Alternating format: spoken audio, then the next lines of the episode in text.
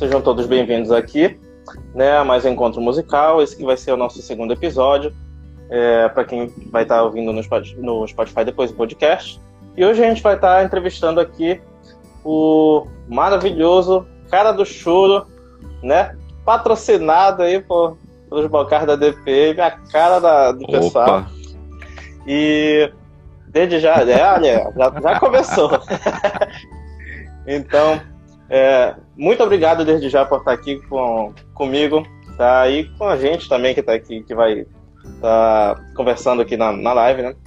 É, eu agradeço pela oportunidade. É, de verdade, muito obrigado. É uma honra estar aqui conversando com uma pessoa é, que eu pude acompanhar em 2014, quando esteve aqui em Belém, né? Fiquei Exato. muito feliz pelo, pelo trabalho, assim, achei um trabalho bem, bem legal. E vamos nessa, a galera tá chegando aí. E desde já, manda logo aquele resumão lá, fala um pouco de quem é Sérgio Moraes do Choro pra galera aí. Bom, Sérgio Moraes é um menino que aos 5 anos de idade se apaixonou pela flauta, inicialmente uma flauta doce dessas de plástico, e aos 14, aos 13 anos de idade, eu fui morar num edifício que tinha um flautista da Orquestra Sinfônica do Teatro Nacional, Norberto Rocha. E eu fiz questão de me mostrar tocando flauta doce para ele. Ele perguntou se eu tinha vontade de aprender flauta, me emprestou uma flauta. Meu pai era encarregado no prédio dele. Isso era no, na época do governo Sarney, ali 1992, onde as coisas eram muito difíceis. A gente ainda não tinha o um mercado internacional aberto aqui no Brasil. Uhum. E era difícil conseguir um instrumento, mais do que hoje, talvez. E não tinha essas flautas chinesas baratas, né? Então, meu professor me emprestou uma flauta, me deu as aulas, não me cobrou nada, porque ele viu que eu não tinha condição. E depois eu fiz um apelo num jornal local e fizeram uma matéria. Eu já, nessa altura, já trabalhava como porteiro. Meu pai conseguiu que eu trabalhasse no mesmo edifício.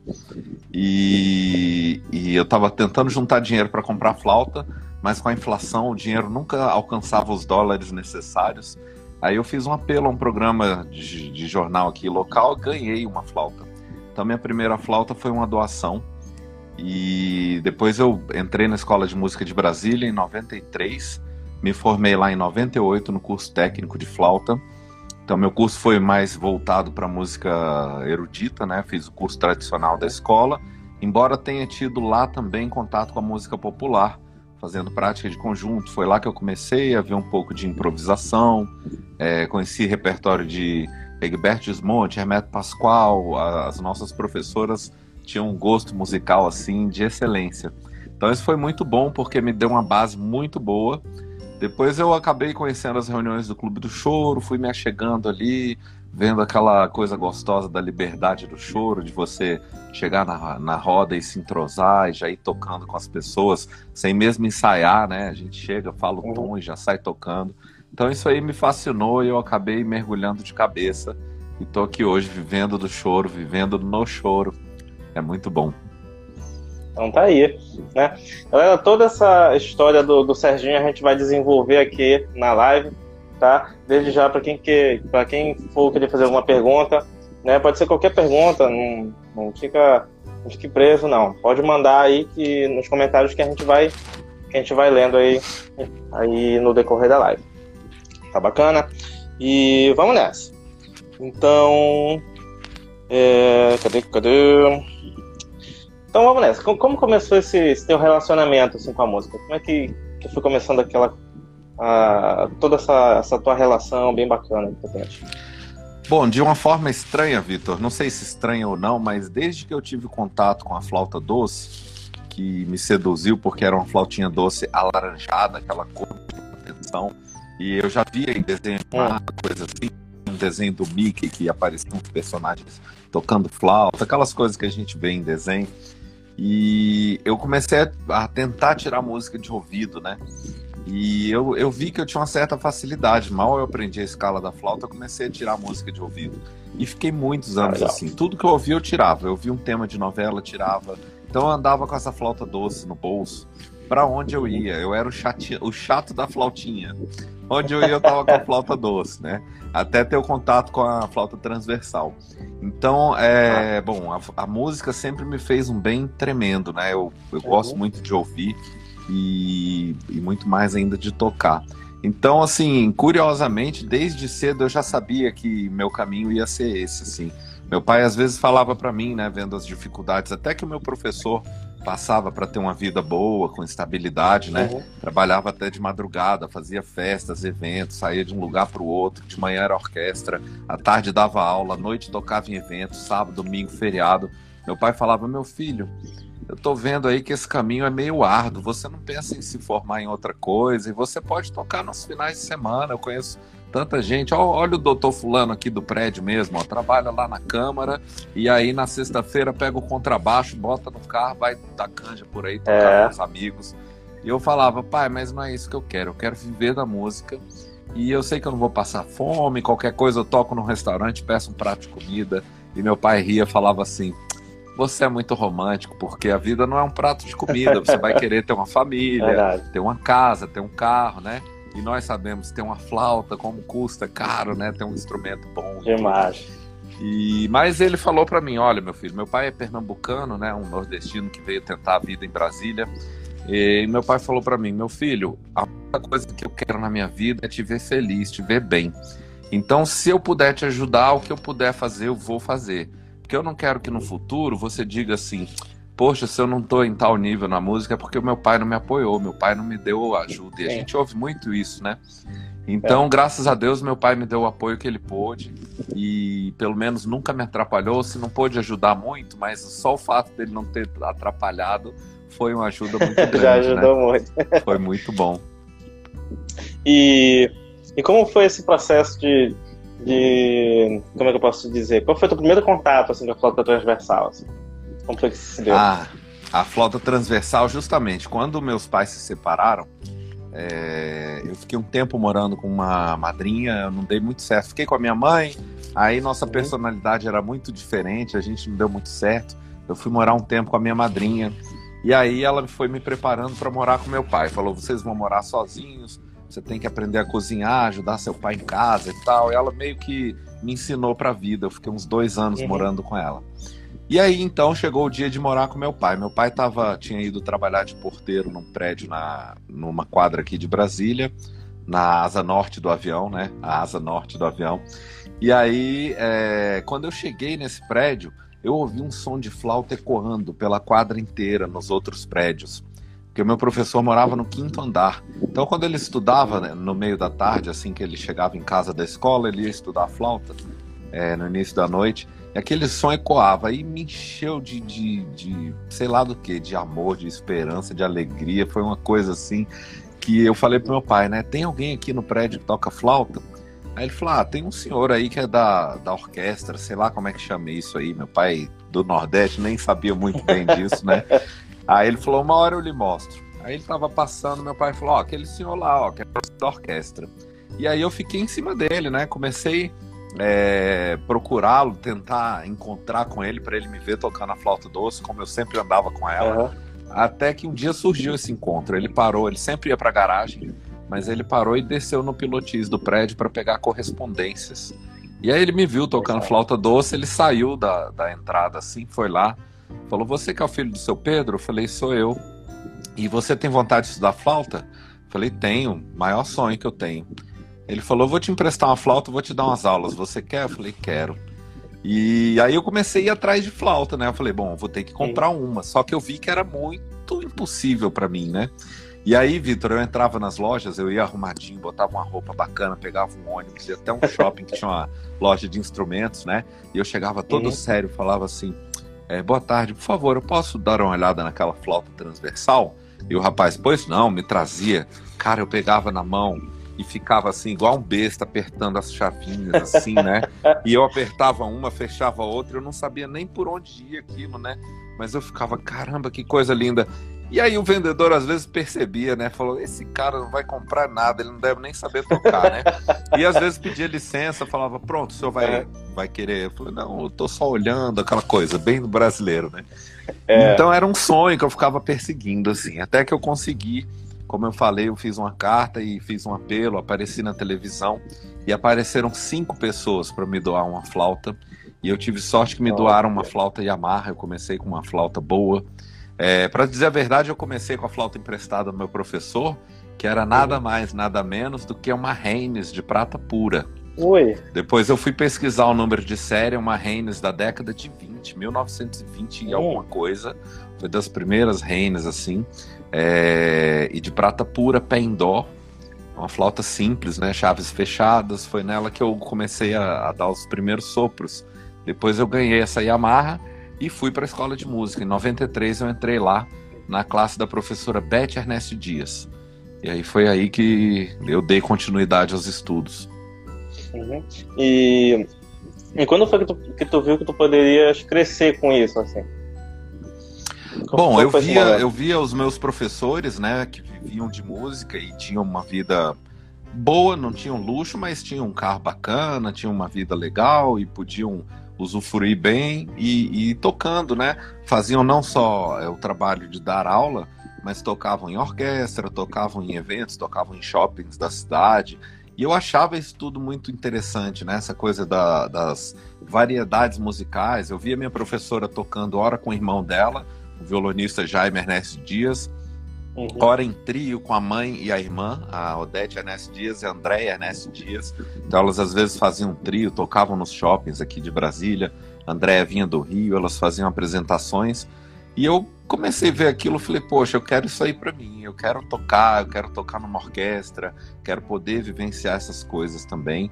Então foi isso que me fez é, é, botar a flauta 24 horas por dia na minha vida.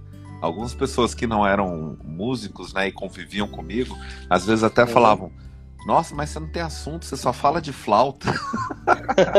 e só piorou nos, com o passar dos anos, só piorou. Não, é pior que é verdade. A gente fica muito assim, né? Onde a gente chega, às vezes a pessoa. Tá, até mesmo no, dentro do nosso próprio meio musical, né? A pessoa nem é do nosso instrumento, a gente vai e insiste em querer Sim, falar do nosso instrumento. É assim mesmo. Com certeza. E, e assim, é, quais foram os mestres que, que tu, que tu tivesse assim durante a tua, essa tua carreira? Bom, então, é, presencialmente, né, eu tive aula com esse flautista da Orquestra Sinfônica do Teatro, que era picolista da orquestra, então já me desenvolveu também esse gosto pelo flautim desde cedo. Eu, eu comprei um flautim ainda na adolescência, eu era o único aluno da escola de música que tinha flautim. Isso me abriu porta para tocar na banda da escola, que na época não tinha vaga, mas quando souberam que eu tocava flautim, abriram uma vaga lá que não existia. Uhum. Depois vaga na orquestra jovem, etc e tal. Então o Norberto foi muito importante na minha vida, é um modelo que eu tenho até hoje, assim não só de músico, mas de pessoa, porque eu acompanhei a criação dos filhos e como ele batalhava para dar uma vida boa para a família. Então eu sempre procurei seguir os passos dele.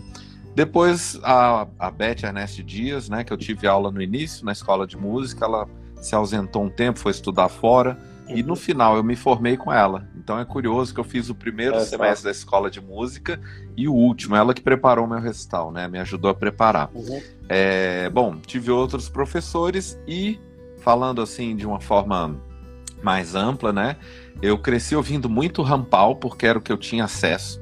Então eu ouvia o som do rampal e eu ficava realmente assim é, impressionado com a forma natural e leve como ele tocava a flauta, né? E sem falar no domínio.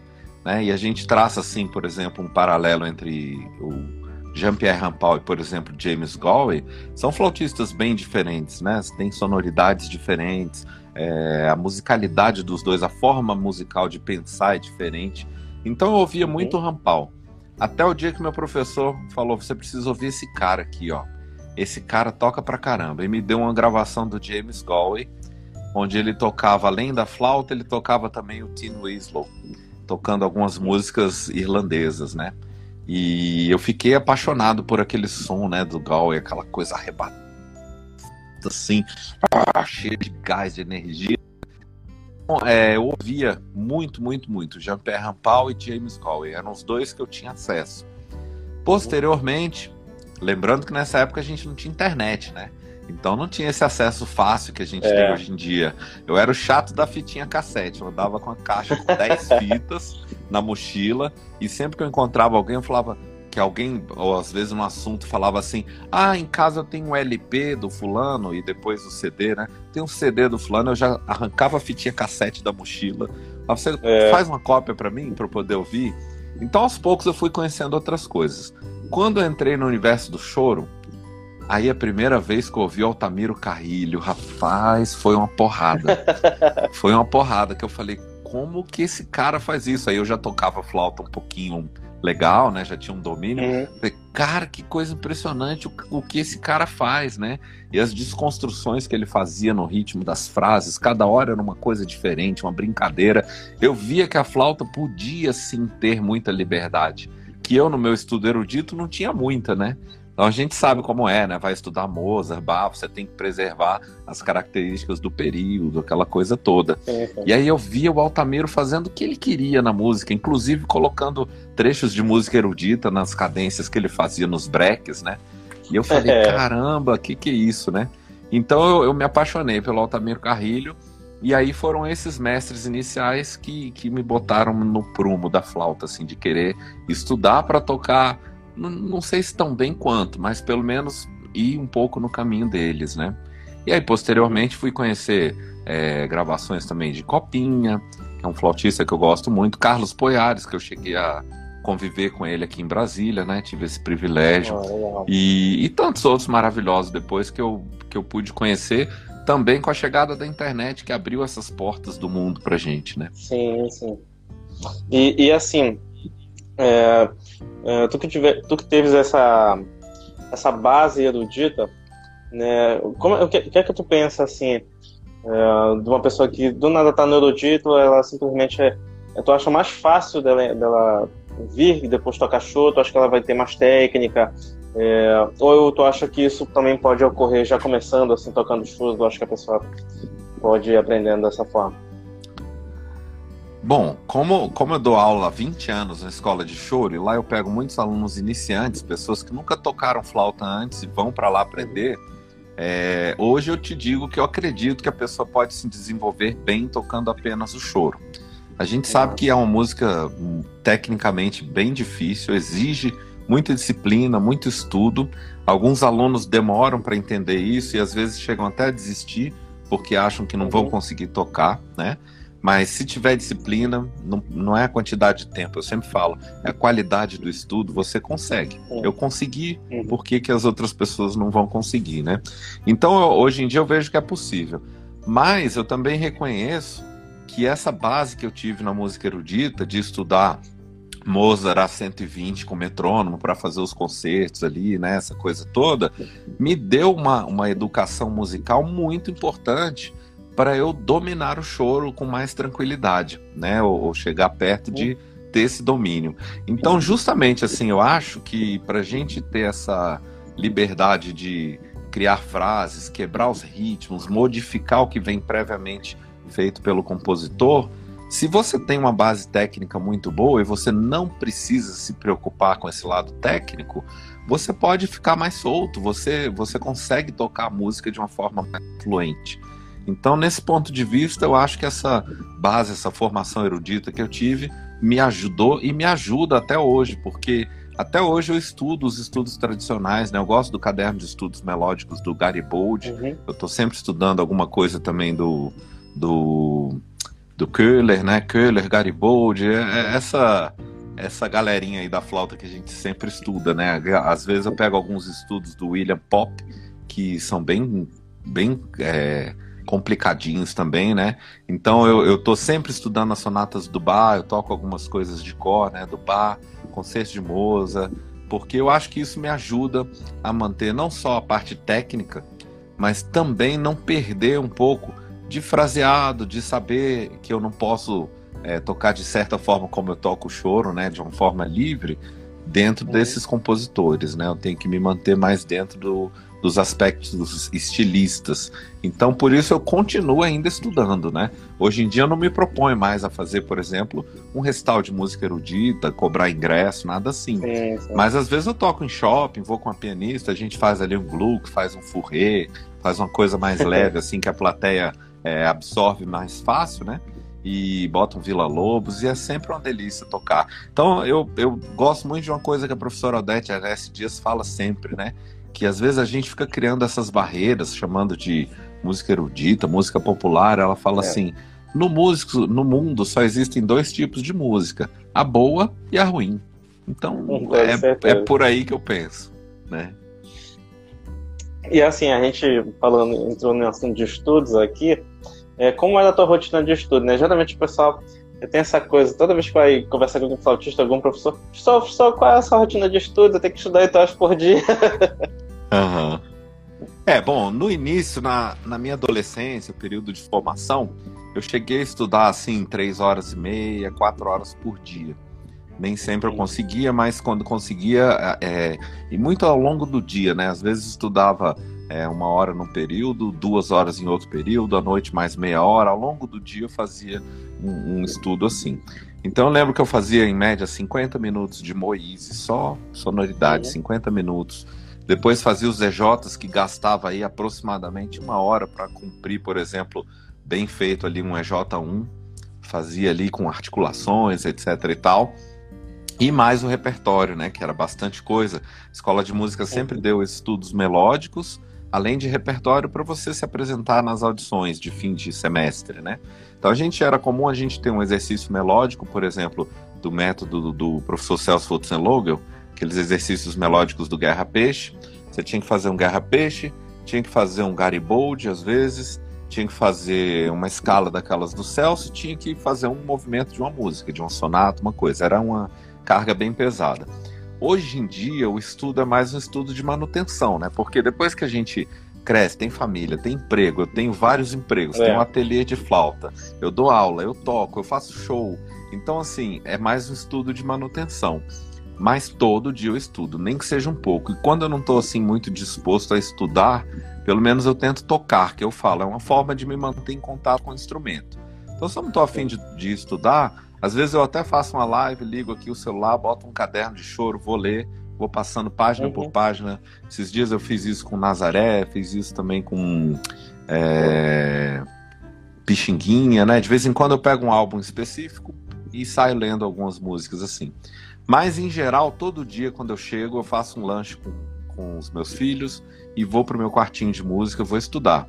E aí eu escolho alguma coisa para aquecimento. Então, por exemplo, eu gosto muito de estudar sons harmônicos para sonoridade, que eu acho que trabalha de uma forma mais rápida e efetiva em bocadura. Então, às vezes eu faço algumas oitavas ligadas, algumas coisas assim, e passo para a parte técnica. Esses dias, por exemplo, eu tenho estudado muito o share número 1 e número 2. Então, faço os estudos técnicos ali de tonalidade, algumas coisas de modulação, gosto muito de fazer isso, às vezes pegar um trecho musical tocar em todos os tons, para você pensar em graus, né, essa coisa toda. Sim. Então, depois que eu passo, faço essa parte técnica, eu vou tocar alguma coisa de repertório. Se eu tenho um show em vista, aí eu vou trabalhar o repertório do show. Se eu não tenho nada em vista, aí eu, eu revezo meu estudo. Às vezes lendo coisas novas, até para adquirir mais repertório, né? Mudar as músicas e dar uma reavivada no repertório. Mas também eu gosto muito de fazer esse repertório erudito, como eu falei, né? Essa semana, por exemplo, tem uma semana já que eu voltei para a Fantasia Carmen do François Borne, né? A Carmen do Bizet, a versão do Borne. Então, já tem até uns trechinhos de cor que já voltaram, porque eu tinha estudado ela há muito tempo. Então, é uma peça que, por exemplo, eu nunca apresentei em público, mas eu estou sempre estudando. Se falar assim, ó, daqui um é. mês vai ter uma apresentação, vamos fazer a Carmen, dá para fazer, porque a gente coloca no dedo e faz, né? Então, é assim que eu organizo os meus estudos, como eu falei, hoje em dia, mais uma manutenção para não perder o que eu consegui adquirir de, de técnica, de musicalidade até hoje. Né? Tá certo. E, e assim, é, agora já indo mais pro lado teu como professor, como foi esse teu início como professor, principalmente na escola, na, na Rafael Rabelo, né, onde já está há um bom tempo, até onde eu sei, né? e, é, e como foi esse teu e como é o teu trabalho, no caso, hoje em dia, assim, como professor, no caso? Bom, é, eu comecei dando aula particular, como eu acho que a maioria faz, né? Uma aulinha de flauta doce aqui, ali, na casa da, do aluno, da aula. Depois eu entrei para uma escola grande aqui de Brasília, já é uma escola bem antiga, que é a escola BSB Musical, onde eu fiquei seis anos dando aula. E lá foi interessante que eu fui cantar no coral, conheci minha esposa, a gente está casados já há 20 anos. Então, é, para mim foi muito bom dar aula nessa escola também, porque é, me trouxe esse presente, né? Mas já dando aula lá, eu fui indicado para dar aula na escola de choro. Na, na época, Ariadne Paixão dava aula lá. E ela passou no concurso da Sinfônica. e passou no concurso da escola de música. Ela falou: Olha, eu não vou poder ter três empregos, então eu vou te indicar. Porque ela via que eu estava sempre com a galera do choro, estava sempre tocando choro. E aí eu fui uhum. conversar com o Reco, que é o presidente da escola, do Clube do Choro, e por sua vez o fundador da escola, junto com a Milton de Holanda. E fui bem recebido lá, e eu entrei no segundo semestre de 2000, portanto, mês que vem eu estou fazendo 20 anos de escola de choro.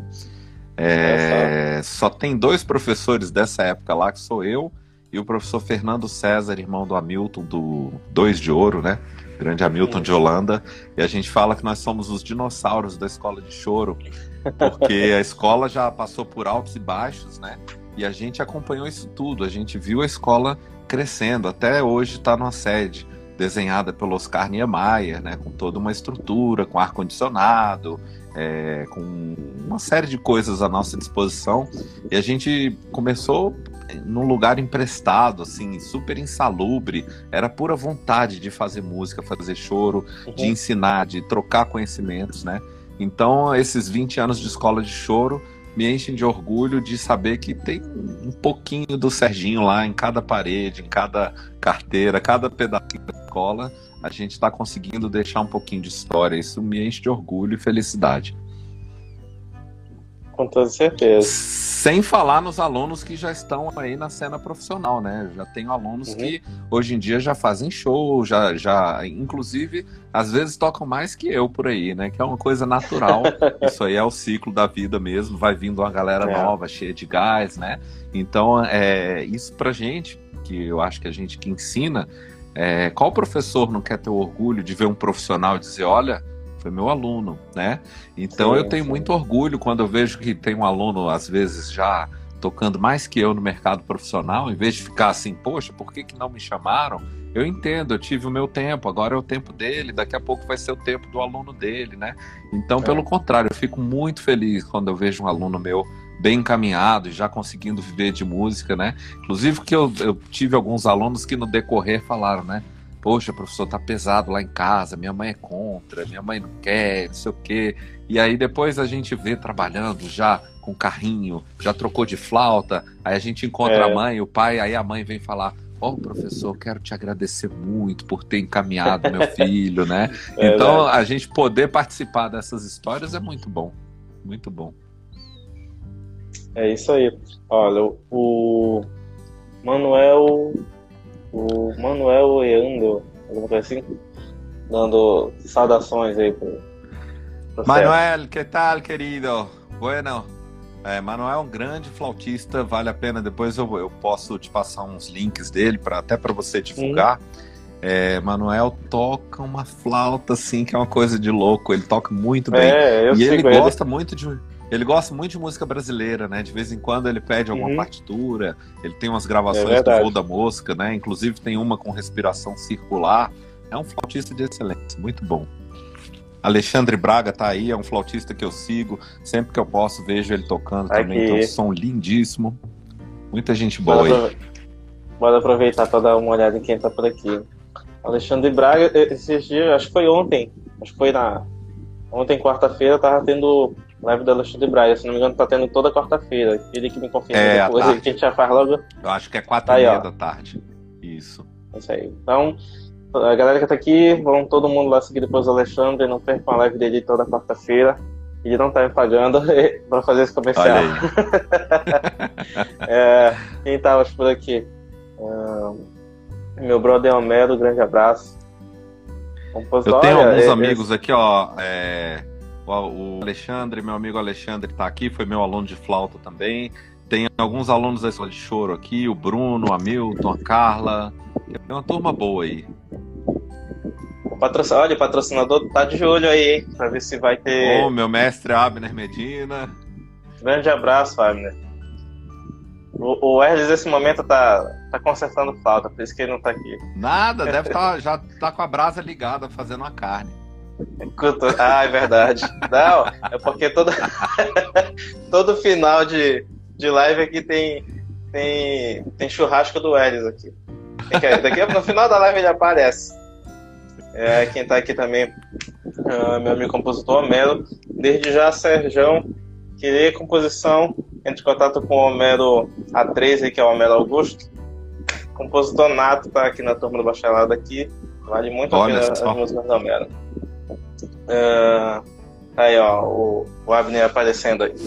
Fica de olho, hein, Abner? Ele já, ele já fez o comercial. Olha aí, olha aí, olha aí, olha aí. é, aproveitando aqui, bora logo responder algumas perguntas. O Homero ele pergunta assim: o que vocês têm a dizer acerca das peças contemporâneas para flauta? É, onde ele diz assim, que contemporânea no sentido de utilizarem técnicas distintas é, e uma escrita não convencional e afins. Um abraço para os dois. Já beijo. Então, Homero, eu acho o seguinte, como já disse o poeta, né, que tudo vale a pena se a alma não é pequena. É, eu acho que a gente tem que ir até onde a gente conseguir ir, entendeu? O homem não foi até o espaço, por que, que eu vou limitar a minha mente, a minha cabeça, né? Eu sei que é uma questão de gosto, tem pessoas que não gostam quando ouvem uma peça com sons multifônicos, com efeitos percussivos, coisas assim, né? Eu, particularmente, eu acho, é isso que eu tô falando, eu acho que tudo é válido, o Hermeto Pascoal sempre fala, né, que todo som é música, tudo é música, né? Ele levou um porco pro estúdio para gravar, gravou com galinha, gravou batendo na porta. Então, assim, eu acho que eu acho super válido, eu acho bacana.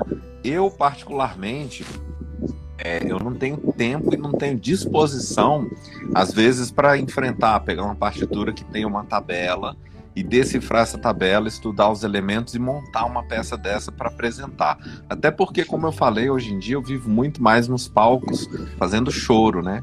Então dificilmente eu faço um recital, alguma coisa assim. Mas eu acho super 10, sempre que alguém me procura e está trabalhando alguma coisa nesse sentido, eu podendo ajudar, eu vou lá tentar entender o que, que a música pede, passar para a pessoa. Mas eu acho isso aí. Então, Daí o Melo já entrou logo cantado as suas. é, aí o Abner já colocou aí, ó. O Ed está com a latinha na mão. tá certo. É, deixa eu ver quem está aqui pra gente poder seguir. E é isso. Vamos nessa. É, a gente parou. Cadê, cadê, cadê? Ah, então. Quais foram o, os teus trabalhos é, falando aqui do Brasil e. Oh, e no caso, onde foi esses trabalhos? Onde foram e quais foram? Rapaz, não, não vai dar para citar muita coisa, né? Eu vou falar de alguns assim que me marcaram mais. Mas um deles foi quando eu toquei em Gana, porque é uma realidade muito, muito, muito diferente da nossa. Né? Então foi um país de, de uma cultura muito diferente que eu pude conhecer. É, em Gana não tem miscigenação, né? a população lá é, é, é, negro, puro, puro, puro. E uma musicalidade incrível. Assim. A gente estava no, no lobby do hotel um dia, a gente estava com a noite livre e a gente não podia, né, com esse bronze aqui, ficar andando pelas ruas. É. todo mundo sabia que você era de fora e às vezes, por causa cidade, do país, o pessoal vinha em cima da gente pedir ajuda, pedir coisa. É, a gente foi recomendado: não vão para a rua, fiquem no hotel. Então um dia a gente estava no hotel e de repente chegou um pianista, estava tocando lá, tinha um piano de cauda no bar do hotel, um hotel bacana. E aí o pianista tocando, de repente ele tocou Ivan Lins. Aí eu virei pro violonista que estava comigo, assim, o Fernando César, virei pro Fernando e falei: eu tô maluco ou ele tá tocando Ivan Lins? Ele falou, pô, o cara tá tocando Ivan Lins, bicho, aqui engana. A gente ficou de olho no pianista, tomando um chopp ali. Dali a pouco ele soltou um Tom Jobim. Aí eu falei, ah não, cara, eu vou buscar a flauta lá em cima. Aí eu tava no 13 terceiro andar do hotel. Eu lembro que eu apertei e fiquei assim dentro do elevador, sobe, sobe, sobe, que eu tava com medo dele fazer um intervalo ou acabar embora, sei lá, já tinha tempo que ele tava tocando ali.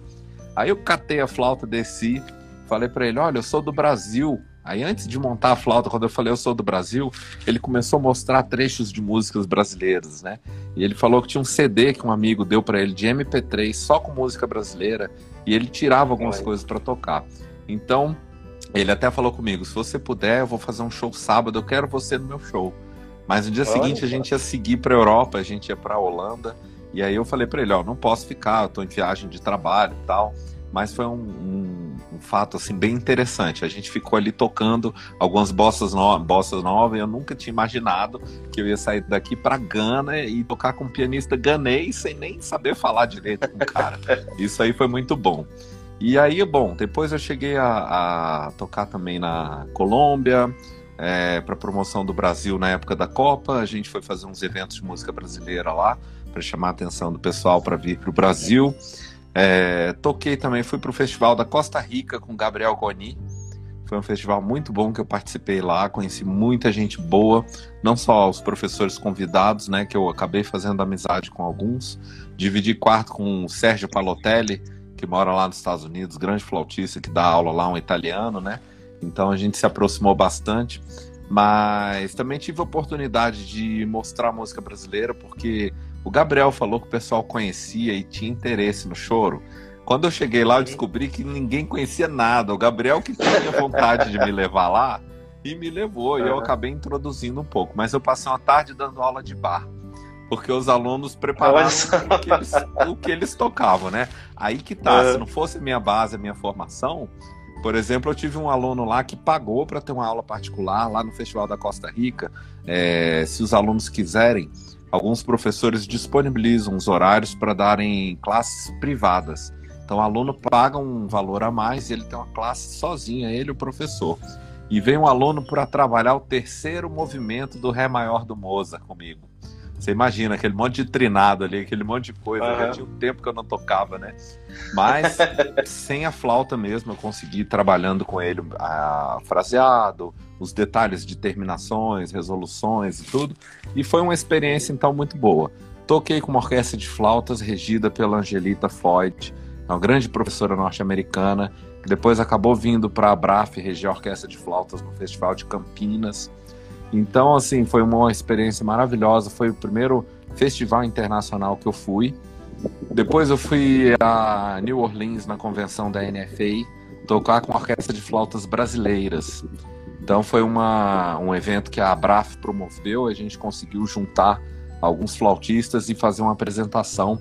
E também participei da Orquestra de Flautas das Américas, regida pela Angelita Floyd. Nossa. E pela primeira vez na vida, eu cheguei lá no da orquestra, cheguei meio em cima da hora, montar minha flauta. Quando eu olhei, Vitor, quatro contrabaixos, era a quinta. Então éramos um naipe de cinco contrabaixos, curiosamente. Cinco Kingmas, as da mesma marca. Eu tava ali, é. orquestra gigantesca num hotel maravilhoso, luxuosíssimo. Aí eu olhei para trás e pensei, lá na portaria abrindo porta, tentando juntar o meu salário para comprar uma flauta. E aí a gente filme na cabeça, né? E sou muito feliz com o que a flauta me deu, as oportunidades, os lugares que ela me levou, as pessoas que ela me trouxe por amizade, né? Por exemplo, esses dias eu postei um vídeo e aí Bullet, que é um grande flautista turco, né? Botou lá uma mensagem, pô, que bonito, parabéns.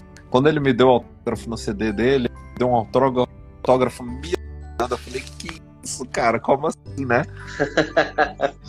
É, eu acho mágico essa mágica, essa transformação que a arte na vida de uma pessoa, né? seja ela dança, seja ela música, poesia, qualquer tipo de arte, acho que pode realmente transformar a vida de uma pessoa. Com toda certeza. Então na Costa Rica foi interessante porque no primeiro dia de aula é, eu tinha preparado playback da Choro Music, eu levei um material pro, pra galera sentir como é tocar com regional, levei Sim. caixinha de som, né? Levei uma caixinha daqui do Brasil para chegar lá e ter material para passar.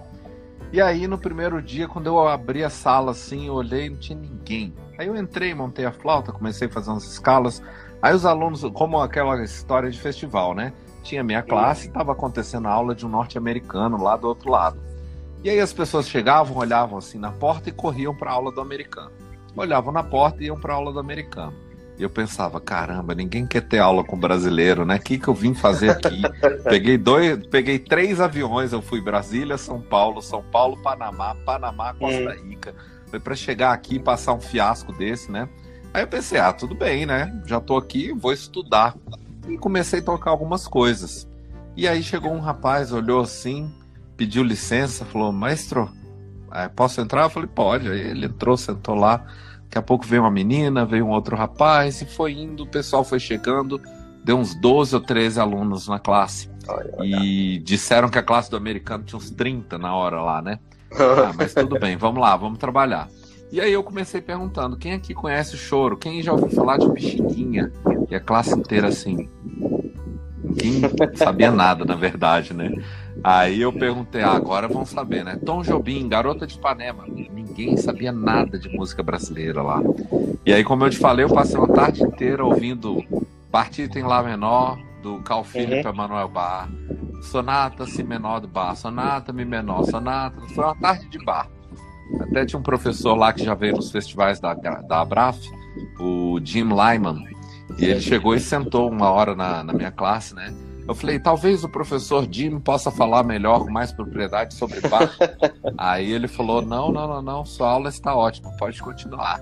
E eu falei, meu Deus, que provação, parecia que eu estava numa banca. É eu me senti numa banca, eu falei, eu tenho aqui um flautista europeu que já tocou pra caramba, que viaja o mundo inteiro nos festivais, e uma classe que não conhece nada de música brasileira, tô eu aqui dando aula de sonata de bar, né? Mas aí, bom, ao longo da semana, eu fui conquistando o pessoal quando eu mostrei um pouquinho do, das variações do choro, dos efeitos que às vezes a gente usava, né? É, no fim da semana eu andava e andava uma turminha atrás de mim, uma patotinha assim, Serrinho, Serrinho, aquela coisa, né? Eu ia pro café do teatro, um monte de gente queria sentar comigo, queria ouvir as histórias, queria saber. Então, assim, eu fui ao longo da semana quebrando gelo e construindo uma relação com os alunos. E aí, depois do festival, alguns ainda mantiveram contato, até hoje mantém, né? A gente troca mensagens e tudo. Então, é uma experiência muito boa que prova que a música é uma linguagem sem barreiras, né? Pode ter até uma barreira inicial ali que logo, logo você consegue quebrar. É muito bom isso. E, e assim, é, como, como tu acha, como, como tu viu assim que, a, que a galera recebe essa assim, música brasileira aí fora? No caso, a música popular recebe, principalmente. Recebe muito bem, porque é um tipo de música muito muito alegre, muito viva, muito, muito para uhum. frente, né? Então, em geral, o que eu vejo é que as pessoas têm uma boa receptividade. Às vezes comentam que não entendem muito bem, mas eu penso assim: desde quando música foi feita para se entender? Música é feita é. para sentir. Você não... a não ser que você vá tocar, aí é outra coisa. Uhum. Né? Então, de fato, se você vai tocar, você precisa entender o contexto daquilo que você vai tocar. Mas eu vejo quando algumas pessoas falam isso, né? Ah, não entendo nada, mas eu gosto. Eu falo, então tá bom. Então a gente cumpriu a função. Se você gostou, tá bom, né? É, e assim, tem, tem algum momento musical, algum show é, que, que te marcou demais assim, na tua carreira? Bom, tem dois shows que me marcaram muito, os dois envolvem o Altamiro Carrilho. 2010 ele veio tocar na Caixa Econômica Federal, Teatro da Caixa, e a flautista Dolores Tomé me procurou, falou: Sérgio, Altamiro não está muito bem de saúde, é, e eu queria fazer uma homenagem. Será que você consegue juntar uns flautistas e a gente fazer um carinhoso no fim do show dele, todo mundo tocando flauta? Falei: ah, vamos lá. Aí eu comecei a intimar os alunos. Já comprou ingresso no show do Altamiro? Vai comprar o seu ingresso. E alguns que não tocavam de só tocavam por partitura, eu falei: olha, você tem três dias para decorar o carinhoso, que a gente vai fazer uma homenagem para o Altamiro.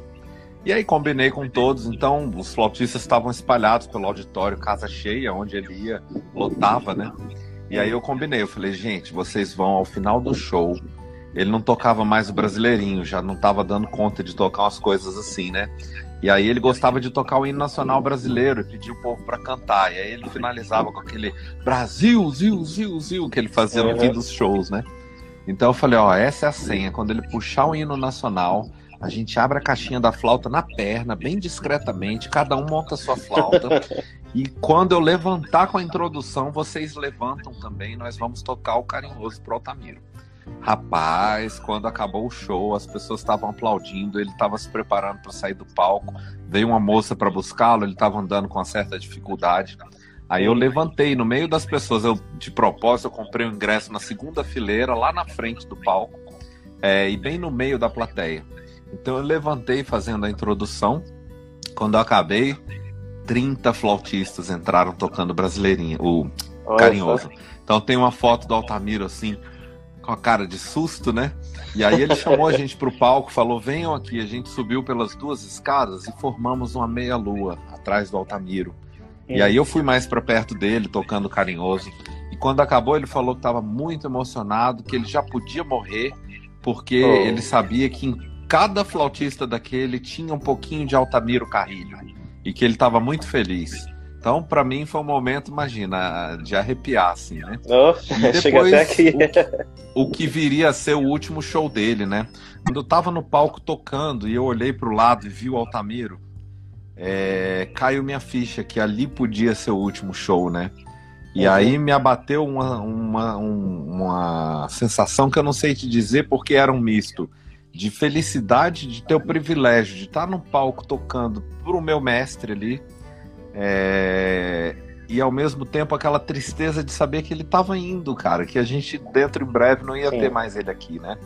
Então foi depois desse show que eu fui tocar na Colômbia e a enfermeira dele me ligou, a Maiara, falou: Serginho, o seu Altamiro não tá muito bem, você não quer vir aqui dar um pulinho para falar com ele? Falei, Maiara, eu tô indo para Colômbia, eu volto tal dia, era um sábado. Falei, eu vou trocar minha passagem, que eu ia voltar por Guarulhos, eu pedi para ir para o Galeão, no Rio. Falei, eu vou passar aí para ver Altamiro. Aí ela falou, então tá bom. Aí sábado eu cheguei sete da manhã no Rio de Janeiro, desembarquei às sete, tomei um café no aeroporto, liguei para ela. Ela falou, você pode vir depois do almoço, porque tem uma pessoa que quer te conhecer também. E ela vem visitar Altamiro às duas da tarde. Falei, tá bom. Aí eu fui para Copacabana, procurei um barzinho, sentei, pedi um chopp, fiquei ali enrolando. E aí era pré-copa, né? Já tinha, já tava tendo alguns jogos amistosos, algumas coisas e tal. Fiquei lá assistindo no barzinho. Duas horas eu fui. Quando eu cheguei na casa do Altamiro, para minha surpresa, logo depois chegou a pessoa que queria me conhecer. Era o Antônio Rocha. Então eu conheci o Altamiro é, Carrilho, quer dizer, eu conheci o Antônio Rocha na casa do Altamiro Carrilho, no quarto do Altamiro, sentado ali na cama. O Antônio chegou, eu estava dando água na boca do Altamiro com a colherinha. E aí a gente bateu um papo e o Antônio montou a flauta e tocou. E quando ele tocou, o Altamiro mexeu os dedos assim, a lágrima correu, eu acho, por não poder tocar mais. Uhum. E ele falou: Vocês querem me matar?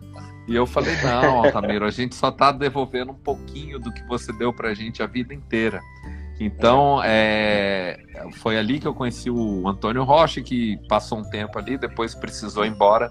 Ele ia voltar para a cidade dele, porque era sábado, passar o fim de semana com a família, né? É, ele mora em Valença, eu acho. E eu fiquei mais um pouco ali com o Altamiro. E quando eu fui embora, a enfermeira segurou as minhas mãos. E quando eu cheguei, ela falou: O senhor sabe quem está aqui? O Altamiro me olhou assim na cama.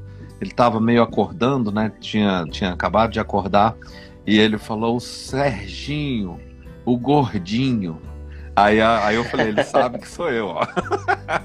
e aí, na hora que eu saí, ela pegou nas minhas mãos e falou: Serginho, se acontecer, você vem? Eu falei: me liga que eu venho. E aí, na segunda-feira de manhãzinho, o Altamiro internou. Ele passou muito mal de domingo para segunda. E na quarta-feira eu estava chegando para dar aula na escola de choro. Ela me ligou. Eu olhei na tela do celular, tava Altamiro Carrilho. Quando eu atendi, eu só ouvi o barulho do choro dela, né? Ela não conseguiu falar nada. Ela, eu atendi, eu falei, Maiara? E ela assim. Eu falei, segura que eu tô chegando. Aí eu falei para os meus alunos, ó, oh, Altamiro faleceu, eu tô indo embora pro Rio. Peguei a, uma mochila, botei uma roupa dentro, botei minha flauta, peguei o primeiro voo que eu consegui. E na confusão, na correria, né, eu fui chegar no Rio seis da tarde. Falei com o Celso Votzenlogel, que, que já estava sabendo, e fui para o apartamento do Altamiro. Então lá a gente viu quais, seriam os trâmites. Ele iria no dia seguinte ser enterrado em Santo Antônio de Pádua, a cidade dele. Então eu fui de carona, a Mayara conseguiu um amigo dela que ia levá-la. É, fomos eu e Zé Benedito no carro, né, esse flautista lá de Vitória. Então nós dois participamos não só da solenidade na Câmara Municipal de Santo Antônio, como é, eu toquei durante a missa de corpo presente, que foi celebrada por um sobrinho dele, o Padre Carrilho, que é pároco lá na, no Nossa Senhora de Aparecida, em São Paulo. Ele é pároco lá, trabalha lá no santuário.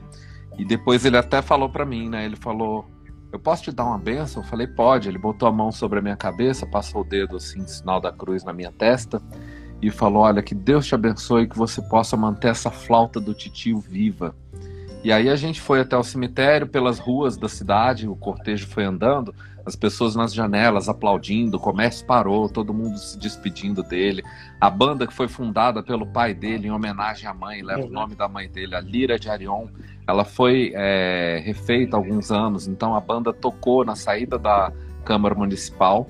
E aí, na hora do enterro mesmo, eu ainda pude tocar mais uma música que eu lembrei do Altamiro nos finais de show. Ele sempre tocava o brasileirinho naquele cacete, né?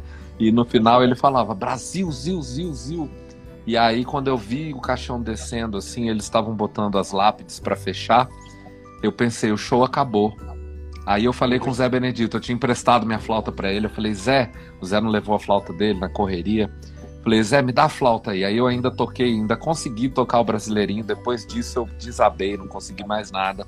Então foi um momento assim, muito triste e ao mesmo tempo muito especial de poder estar lá e fazer esse, essa última despedida é, do jeito que ele sempre fez com a gente, né? Trazendo alegria, tocando músicas bonitas, é, fazendo bem ao, ao, nosso coração, né? Então esses foram os momentos mais emocionantes da minha carreira até hoje. Demais, né?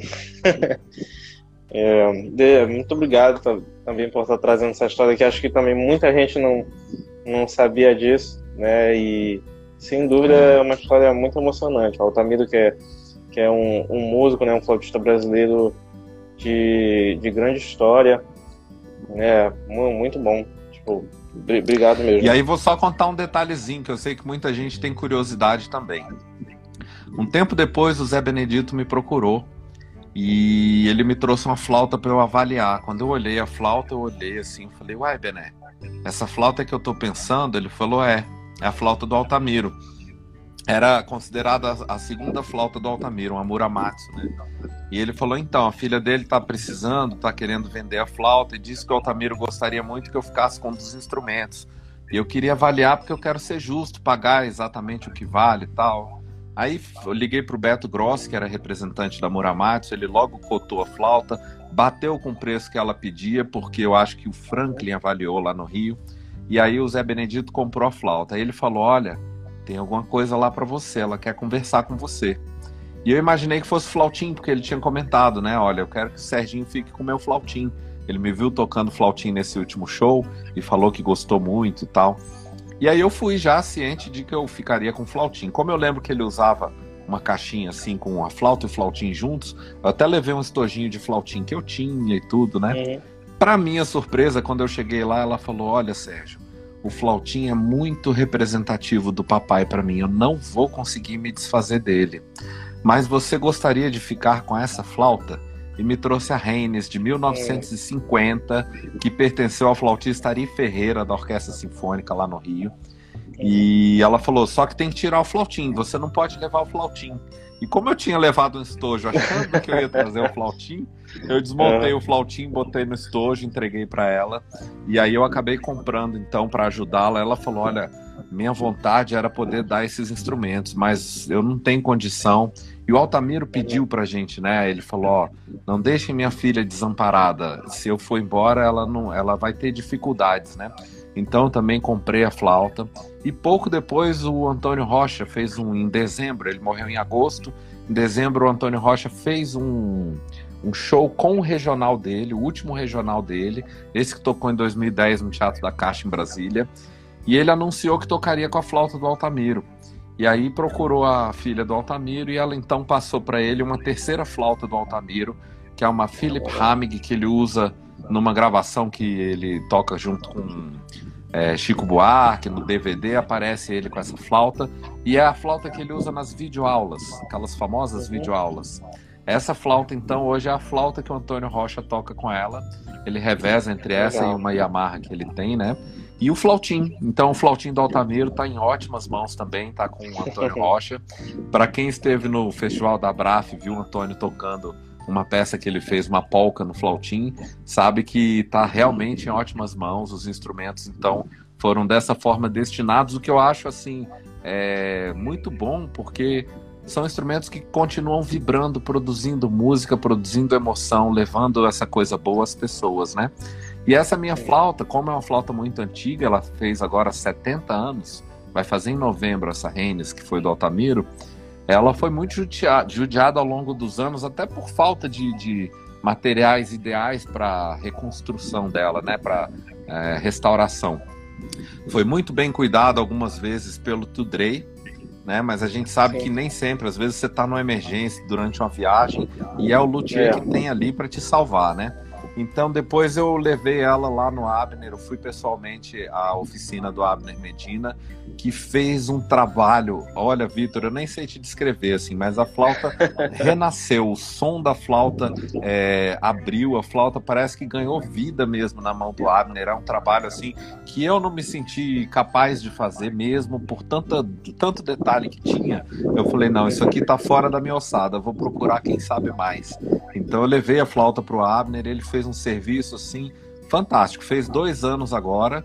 Agora no. Aliás, fez um ano agora que ele fez essa restauração. Foi é, antes da minha turnê nos Estados Unidos. Eu fiquei 15 dias lá em Massachusetts ano passado.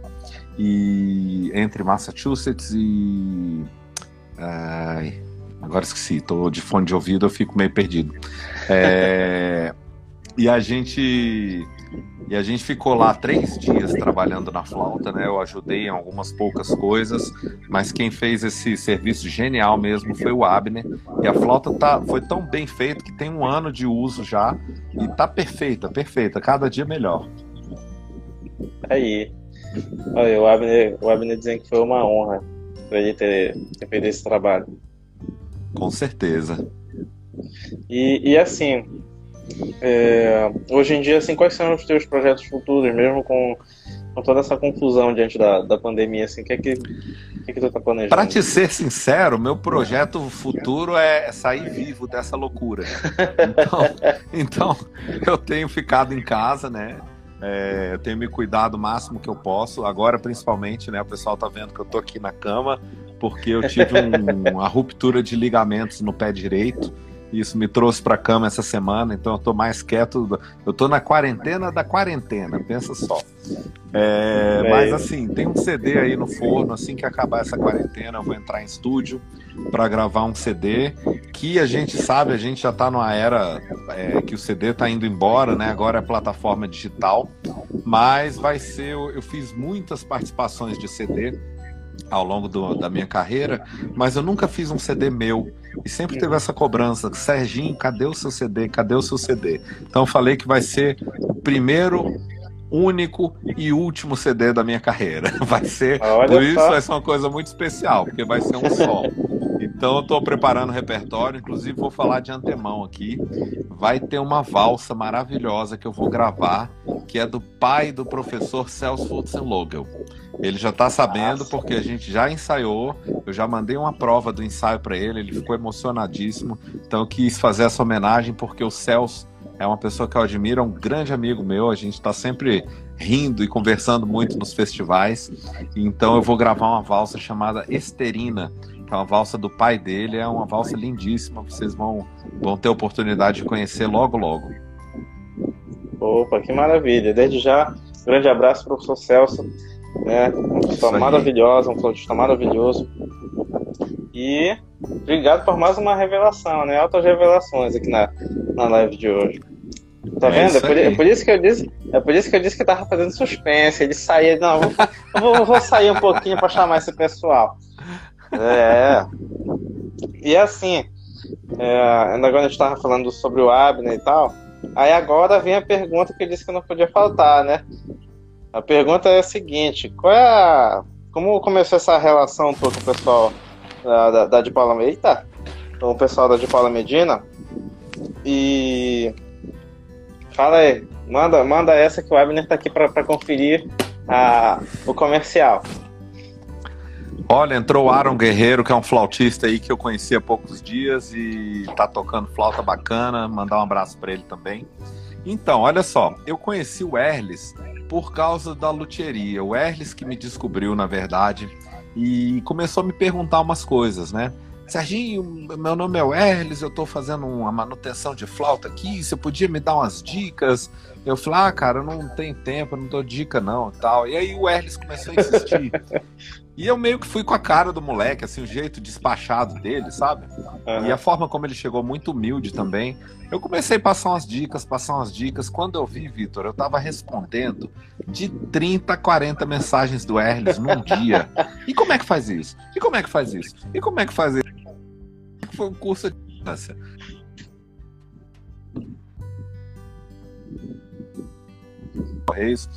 E aí um tempo depois oh, tá o Erles falou, tá Serginho, tá fazendo? Tem um cara aí.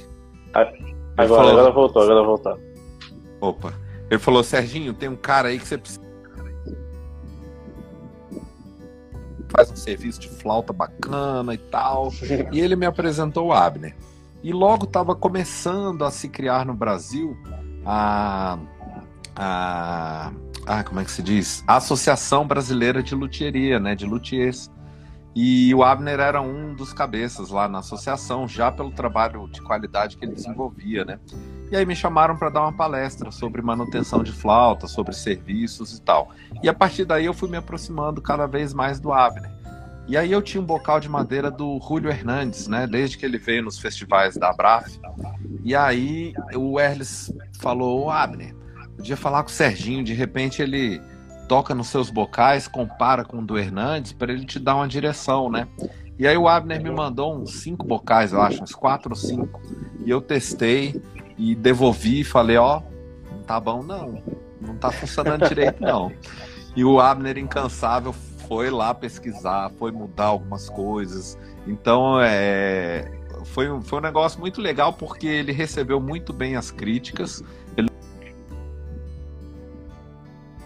cara aí não tá com nada, condenou os meus vocais. Não, ele a gente tinha por onde melhorar e ele foi trabalhar. Passado um tempo, ele me mandou, eu acho, mais uns três bocais. E aí eu toquei nos bocais e um dos bocais eu falei, puxa, esse daqui eu gostei muito. Aí ele, tão agradecido, falou, então é. Ele falou, é, o seu bocal. Aí tá bom, botei o bocal na minha flauta, fiquei feliz da vida, comecei a tocar com o bocal de Paulo Medina, né? E ele continuou desenvolvendo os bocais. Aí eu tive um problema que minhas flautas foram furtadas, né? Uhum. E junto foi, junto da minha Powell foi o meu bocal Abner Medina. Depois eu soube que o Abner estava em casa assistindo o jornal. E aí, quando ele soube, viu no Facebook que minhas flautas tinham sido roubadas, disse que ele levantou, ligou o torno e foi fazer um bocal. Já era 8 horas da noite, Jornal Nacional rolando, né? E aí a Paula, a mulher dele, falou: Ô, oh, Abner, isso é hora de fazer bocal. Falou: Não, que roubaram o bocal do Serginho, ele não pode ficar sem, eu vou fazer outro bocal para ele. E ele fez igual o primeiro, assim, corpo de jacarandá, ah, porta-lábio de ébano, né? E me mandou esse outro bocal. Falei: Caramba, eu fiquei todo sem jeito, não sabia como agradecer, né? E fui tocando, gostei muito do bocal. Então a gente foi estreitando cada vez mais essa amizade, essa parceria, né? E eu sempre fazendo crítica. Eu nunca tive. Quem me conhece sabe, né? Que eu, eu falo as coisas mesmo, né? É... Eu falo, você quer realmente que eu diga? Porque eu vou dizer, e aí você pode não gostar de tudo que eu tenho para dizer, né? Então o Abner é um cara assim tão. É é, cabeça aberta, né? Que ele sempre foi uma pessoa muito aberta para crítica. Claro, críticas fundamentadas que, que visam a, a, melhoria do produto, né? Então a gente depois se conheceu nos festivais, ao ponto de que o último festival da Braf, a gente dividiu o quarto, ficou eu, o Erles e Abner no quarto. A gente quase não dormia falando de flauta até de madrugada. Porque a gente fica trocando figurinha, né? Falando sobre um, um ajuste, uma coisa, e aquela chavezinha da Pearl, e aquele negócio da minha sala lá, não sei o que, né? E a gente ficava até altas madrugadas, fora os papos no boteco, até que depois eu fui lá na casa do Abner, né, para fazer essa restauração da flauta do Altamiro. Pude conhecer de perto a família dele, a filhinha dele, fiquei três dias hospedado lá na casa dele, junto com o Abner Américo, que já estava trabalhando com ele lá de assistente na oficina, né? Então, assim, são pessoas maravilhosas que aparecem na vida da gente. E eu gostei tanto, mas tanto, tanto, que não só eu uso os bocais DPM, não é só propaganda, como eu mandei arrancar o porta-lábio da minha flauta e trocar por um DPM também. Ó, o Abner uhum. fez esse porta-lábio de madeira também. Então, quer dizer, hoje em dia eu não tenho mais metal aqui, eu só tenho madeira, seja no bocal inteiro ou bocal da, original da minha flauta. porta-lábio, nem sei onde anda, tá guardado em algum lugar aí, porque uhum. eu arranquei e botei esse daqui. Eu, eu me identifiquei muito com a sonoridade que eu tiro do, dos bocais, assim, me traz o que eu quero, o que eu procuro. Você sabe que não é propaganda porque você tem um é, bocal e você deve ser muito certeza. satisfeito com ele, né? Eu vejo as fotos aí, você usando o bocal também. Então uhum. foi assim que a gente estreitou essa parceria. Hoje em dia a gente fala de churrasco, fala de flauta, fala de tudo. é muito bom. Olha, falando nisso, o Erdes ele não entrou aqui, mas desde já churrasco depois tudo no Instagram do Erdes, né? Ele se esconde no Instagram, ele se esconde no Instagram, mas ele tem um Instagram só de churrasco, né? Só é buscar, só é vocês darem uma pesquisada do Erdes Leal e vocês vão encontrar. Aí, ó, o, eu acho que é Leafar Lima Silva, ele comentou assim que ele e lembrou do Festival da Brapa aqui em Belém, em 2014, que ele adorou as aperções e foi algo que marcou muito ele. Uh, no, no, caso tua, né? Aí o Abner vem aqui. Que, ah, então. Oi.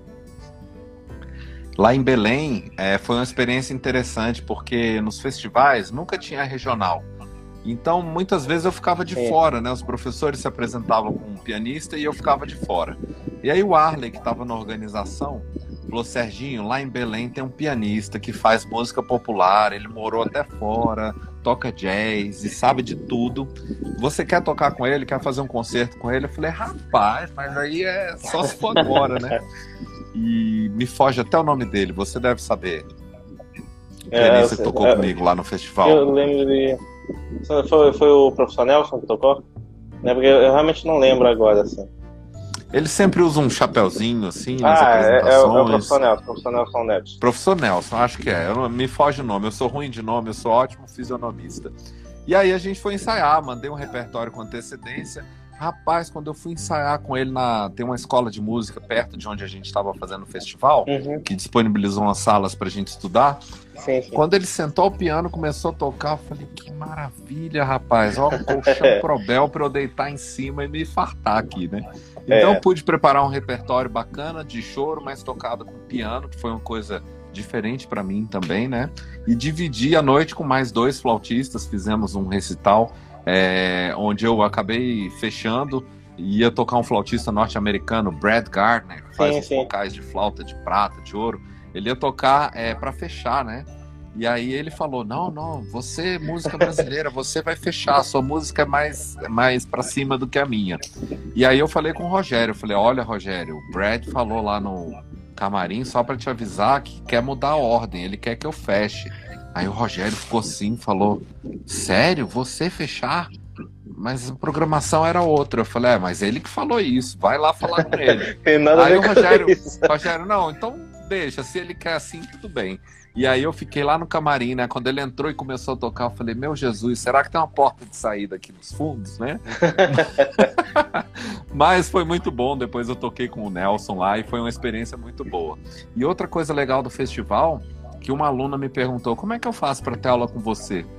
Falei, só se for para Brasília, que eu dou aula lá na escola de choro. Uhum. Dois anos depois, eu tô lá fazendo teste de novos alunos, aparece uma moça assim, com a fisionomia é, é, meio familiar, e ela falou assim: Tu te lembras, falando com sotaque assim, ela falou: Tu te lembras quando tu fostes lá em Belém, no festival, e eu fiz aula com você, e eu perguntei como é que faria para ser sua aluna? Falei: Ah, agora que você está falando, eu tô lembrando. Ela falou: Então estou aqui, estou de mudanças. Aí eu falei que ela tinha passado para a vaga que ela queria lá na, na escola.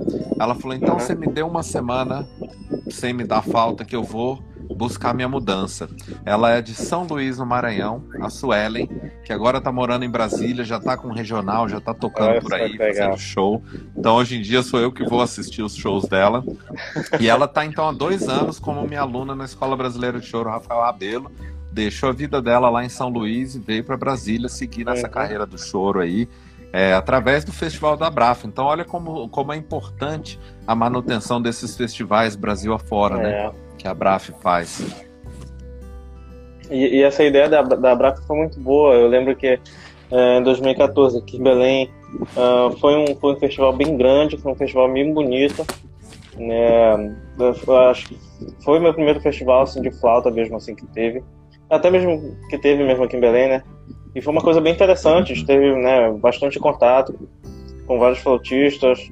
Foi uma coisa bem interessante. Um grande abraço até mesmo pro, pro Rogério, né, que até hoje está tá à frente, assim.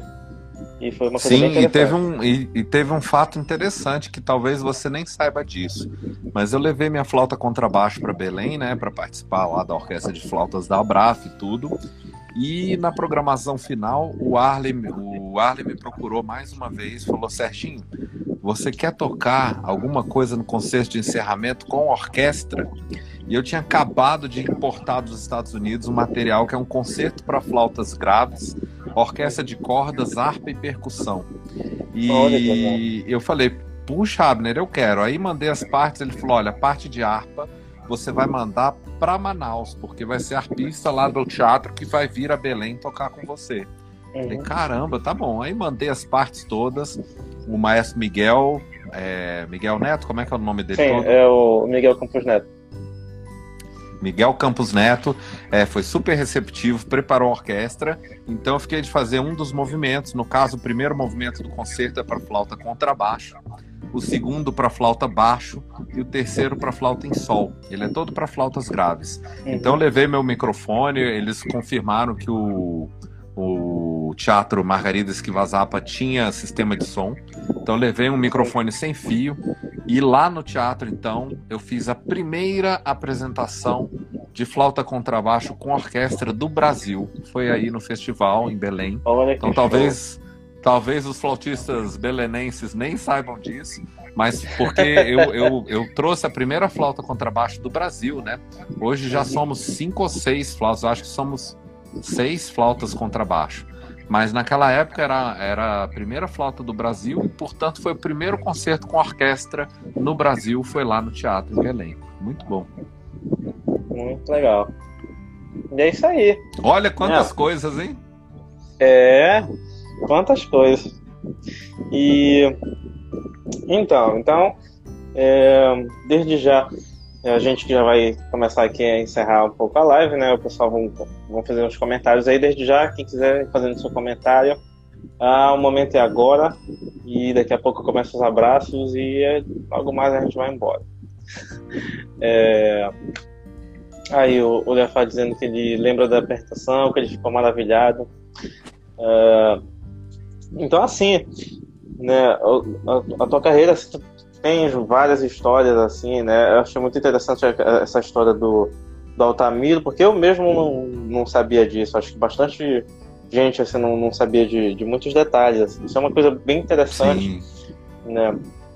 E a tua própria história de vida, né, é uma, é uma história muito longa. Eu acho, eu lembro que procurando assim o conteúdo para a entrevista de hoje, eu acabei achando que tu chegou a, a encontrar alguém com, com, uma história parecida, né? E conseguiu ter a oportunidade de ajudar também a pessoa, assim, assim como tu foi ajudar logo no início. Isso.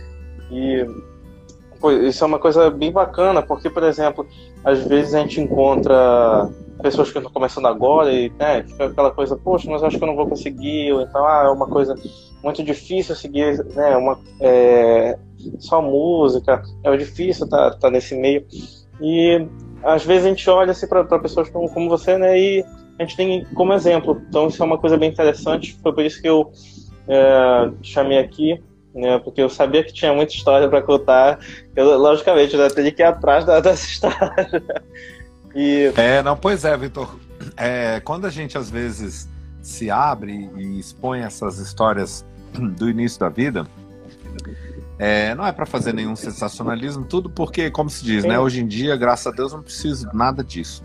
Mas é justamente para mostrar para as pessoas que estão passando pela, pela mesma dificuldade que você, com, com determinação, com foco, com esforço, você consegue chegar lá. Porque eu consegui, por que você não consegue? Eu sempre falo isso, né? Então o que eu falo é foco, é determinação, estudar. Meu professor mesmo falava, olha Roupa é qualquer uma, sapato é qualquer um. Agora, você tem que ter um instrumento bom, bem ajustado e estudar, é. cara. Estuda. Ele falava para mim: flautista, você balança uma árvore e cai 30 bons. Então, se você for mais um, o mercado te engole. Você tem que ser o cara, você tem que se destacar por alguma coisa. E uma das primeiras coisas que me destacou foi porque aos pouquinhos eu fui conseguindo comprar flautas diferentes. Então eu também uhum. tinha uma maletinha igual a do Carlos Malta, que eu tinha um quarteto de flautas, né? Flautinha e flauta, flauta em sol, flauta baixo. Isso me abriu o estúdio. Ah, chama o Serginho, que ele toca vários tipos de flauta. É. Isso foi me dando trabalho, foi me fazendo ser conhecido, né? É, e uma das coisas que me abriu mais para o Brasil foi há, acho que tem uns 10 anos ou mais, quando eu postei o meu primeiro vídeo do YouTube. Eu postei um arranjo que eu fiz tocando a Aquarela do Brasil na flauta baixo, onde eu toco me acompanhando, né? Eu faço uma base rítmica aqui, fazendo assim.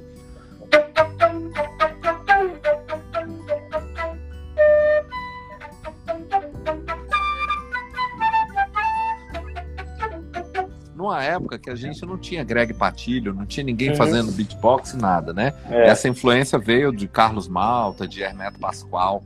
Então esse vídeo ele, ele tem mais, sei lá, não, não sei quantas mil visualizações, né? Um vídeo meu que é o primeiro do canal. Que foi através desse vídeo que outras pessoas foram me conhecendo. Então soube até de músicos, de flautistas que compraram flauta baixo porque viram esse meu vídeo. Então, quer dizer, depois dos festivais da Braf ajudou ainda mais a me consolidar no país. Eu sempre falo isso, eu tenho o maior agradecimento ao Rogério por, pelas oportunidades que ele sempre me deu de levar um trabalho. Por isso que eu sempre procurei fazer uma oficina bem feita, com carinho, sabe? Preparada, levar um material para os alunos, levar uma ideia, não simplesmente falar, toca aí, vamos ver você tocando e trabalhar em cima daquilo. Mas eu sempre, a primeira oficina que eu fiz, eu fiz um material impresso, levei exercício, levei algumas coisas assim. Então, é, eu agradeço muito também a Braf, porque ajudou a me consolidar no Brasil inteiro. É, hoje em dia, você sabe disso, né? A gente anda por aí nos lugares onde tem flauta. E se falar do Serginho, sempre tem um flautista que fala, ah, eu conheço, eu já ouvi falar. Conheço o Serginho então, da isso flauta. É muito bacana. É. Ah, isso é demais. Aí, ó, o Hamilton dizendo que essa foi a, melhor live entrevista do Serginho em todos os tempos. Oh. É que isso é verdade, né? Olha só, isso é, isso é uma verdade que hoje definitivamente altas revelações com certeza, aqui. Com certeza foi uma das mais reveladoras, né?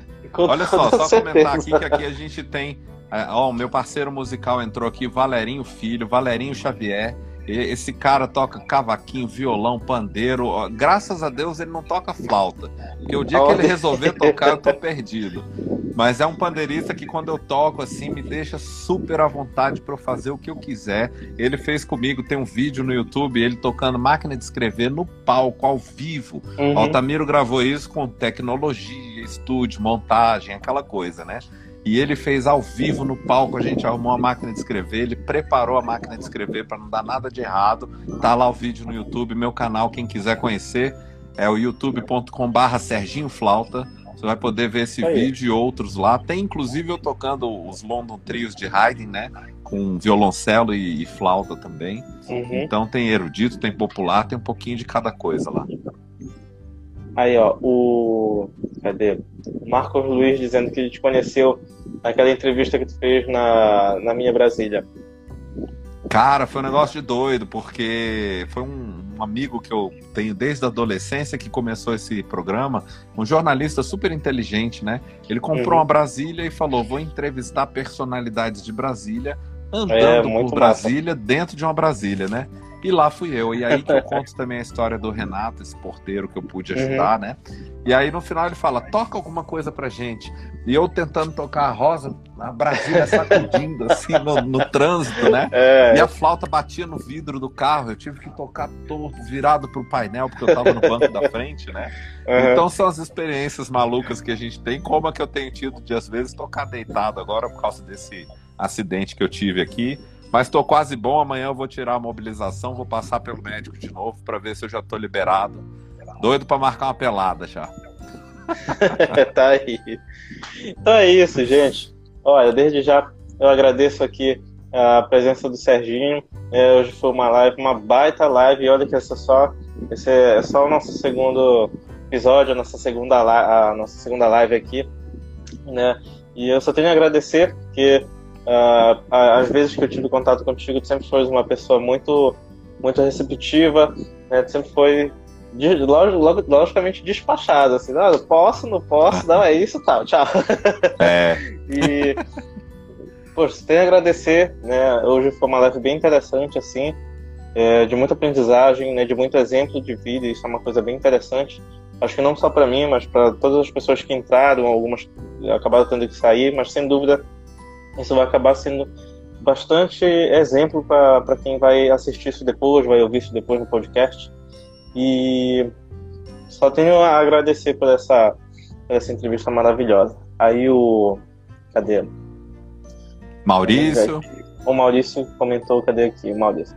Quando estava iniciando a flauta, eu encontrei o Sérgio no YouTube virei fã, sou, sou até hoje. Tá aí, grande abraço, Maurício também. É... Olha o Tigrão da flauta aí, ó, grande flautista. É, também, o Tigrão eu tá... aprendo muito. Tigrão, Tigrão é fera. Tá aí, Tigrão é fera, né? É, cadê aqui? O Marcos está perguntando se vai, se vai, disponibilizar no YouTube.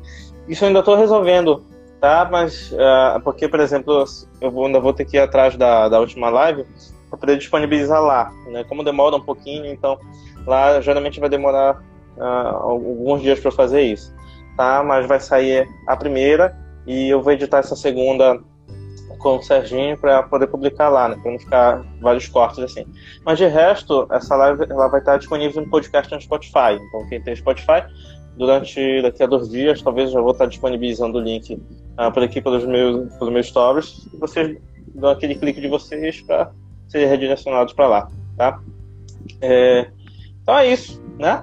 Muito obrigado mais uma vez por estar aqui. Obrigado a todos vocês. Eu disse que agora é o momento do abraço.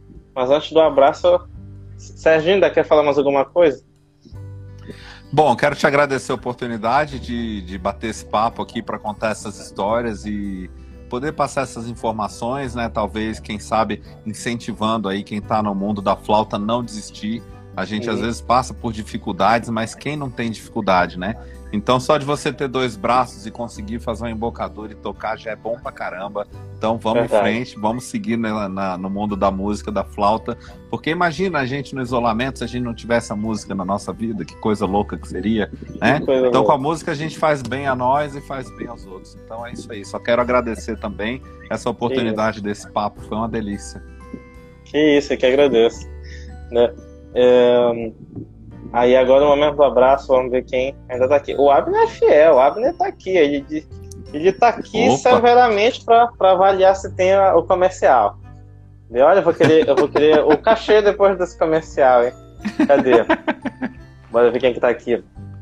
Uh, Leonardo Car... O Leonardo Carvalho, uh, o Silas Pimentel, uh, Maurício, o Hamilton, o Ian Rocha, o Marcos Luiz, o Rafael, um, o Abner, patrocinador aqui, diz que o Erles fugiu, não quer, não quer dar churrasco para ninguém. O Tigrão da Flauta, quem puder, gente, sigam o Abner, sigam o Tigrão. São, o Tigrão tem né, vários vídeos também tocando choro. Cara, top esse no choro. E a minha querida Roberta também está aqui. Então, gente, muito obrigado por todos vocês que assistiram a live, alguns que tiveram que sair, depois vocês vão ver o resto, eu sei que vocês vão ver que eu vou encher saco de todo mundo. E muito obrigado. Muito obrigado. Tá, e olha, só para aproveitar logo aqui, que o Sérgio vai logo ficar de prova. É, quando, quando o Abner quiser também mandar alguns bocais para testar, eu super vou aceitar, não vou reclamar de nenhum deles. não vou reclamar de nenhum deles. Então pode mandar, tá? Já deixo aqui já Olha aqui... que já tem um testador oficial, hein? Olha que já tem um testador oficial. Não, mas, mas aí tem, tem que ter um subtestador, né? Tem que ter um, um vice-testador nessa história aí. Ah, você representa Brasília, tem que representar aqui, entendeu? Então, é isso, gente. Tá, muito obrigado mais uma vez. E a gente se encontra. A nossa próxima live vai ser no domingo, tá? A, a, a, próxima live que vai ser entrevistada vai ser a professora Maria Antônia, que é uma professora daqui, uh, daqui de Belém, né, ela, que, é, que tem uma história maravilhosa aqui com, com o Coro Carlos Gomes, que é um coro que está completando 25 anos. É, Uau! E sem dúvida, é, e, e, ela vai contar bastante história do, do, do coral, bastante história dela, que definitivamente pensa numa pessoa que vai ter história para contar né, logo adiantando ela que não é daqui do, do Brasil, né, ela que é uma, uma maestrina cubana, ela é formada uh, pelo conservatório em São Petersburgo, na Rússia, E ela está aqui já há um bom tempo em Belém, trabalhando com os corais daqui, trabalha no, no Conservatório uh, Estadual daqui, no bacharelado. E ela vai estar tá contando muita história para a gente aqui. E não percam, né? Vai ser no domingo, vai estar todo mundo em casa. Então, só é, é só é clicar aqui na nossa live, abrir aqui e tamo junto nessa, beleza? Então, domingo, se não me engano, é dia 5. Dia 5, às 7 horas da noite, é, eu encontro vocês aqui. E é isso, tá bom? Desde já, muito obrigado mais uma vez a todos vocês. E tenham todos uma ótima, uma ótima noite. Né? Grande abraço, Sérgio. Valeu, galera. Falou. Valeu. Falou, galera.